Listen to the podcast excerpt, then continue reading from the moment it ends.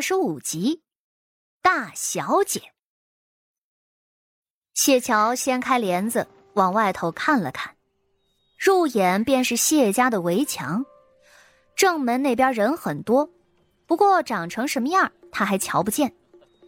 谢家的管家这会儿人正在门口候着呢，一脸的恭敬，更是亲自上前伺候卢氏下车。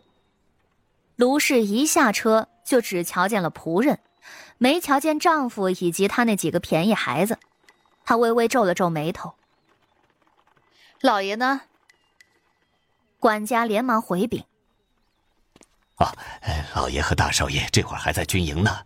本来以为您要半个月后才能到的，没想到这么快。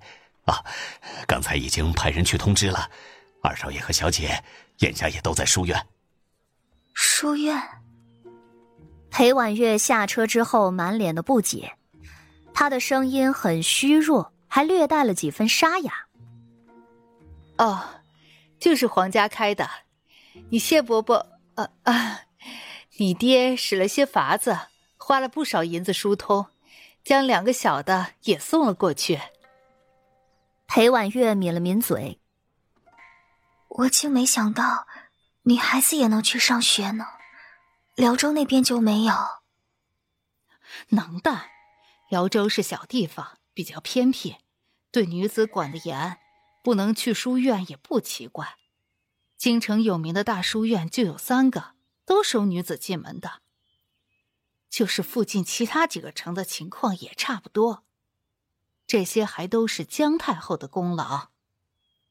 这姜太后与先皇。间谍情深，自小还是青梅竹马。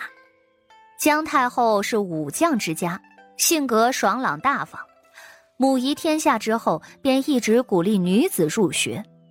虽然阻力很大，但多少还是有些作用的。大家族的女子大多都是要读书明理的，甚至有很多人家娶妻也愿意寻那读书好的，毕竟书读得多。将来也能更好的教育子女，不是？裴婉月露出了一脸向往的神情。娘，我在辽州家里的时候，也有看书的。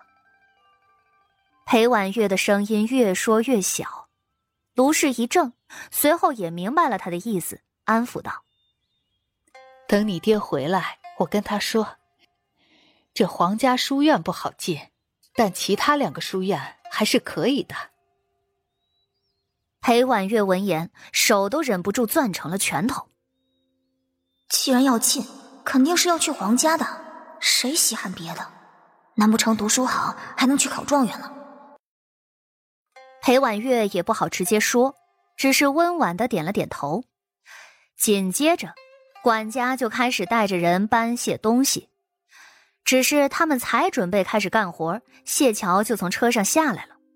管家一愣，这才突然意识到：“这，你，你是大大小姐。”刚才他还觉得奇怪呢，夫人身边只跟了一个姑娘，他也不好直接问这姑娘是大小姐还是裴小姐呀，生怕自己叫错了，惹卢氏不高兴。而卢氏是真的把谢桥给忘了。这一路上，谢桥的存在感实在是太低了。这会儿被管家这么一说，卢氏的脸色才一变。乔儿，这是管家袁荣，先前跟着老爷的老人了。你有什么事情就吩咐他好了。啊，袁荣见过大小姐。管家扫了谢桥一眼，有些惊讶，然后微微抬起眉，语调轻佻的说道。大小姐的院子早已经准备好了，这就领你过去。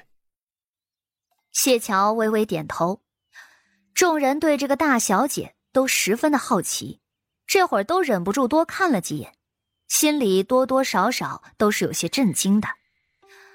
听闻一直养在外头道观里的大小姐要回来，这谢家里头的丫鬟、婆子，甚至是家丁，都好奇了好久了。他们都知道。这大小姐和大少爷是一母同胞，所以都觉得这大小姐的长相肯定不是多好看。却没想到，竟然长这样。这模样，可是和大少爷当真是一点儿都不像啊！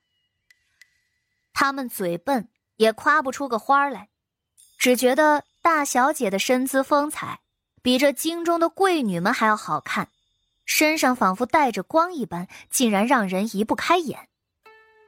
万婆子拿着谢桥的竹筐，春儿抱着大公鸡，剩下那些不是很紧要的东西，便由谢家的人先拎着了。石坊镇那边跟过来的车夫早先都谈好了，这会儿把谢桥送到，也就原路返回了。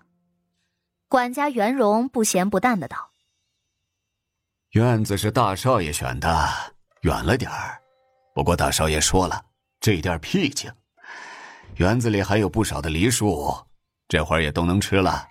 想着大小姐应该会喜欢。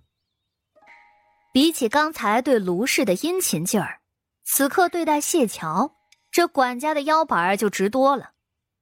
谢桥只是嗯了一声，也并不多话。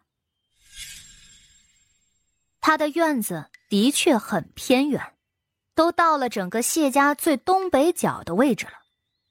院子已经简单的打扫清理过，十分的宽敞。院中放置了几口大水缸，缸里头还放了好看的睡莲。屋子里头陈设也简单，但是该有的都有：青色的纱帐、崭新的妆台、空置的柜子也有不少。总体来说还算是满意，也省得谢桥拆了再重新装饰一番了。不过，虽然不用全拆，可是有些地方还是得改改的。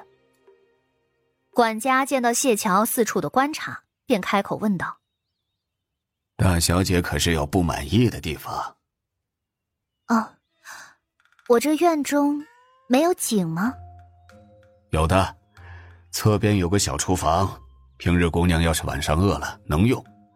小厨房的外头就有口井。”谢桥过去看了看，忍不住皱了皱眉。这口井填上，刚才我站着的地方，重新打一口井。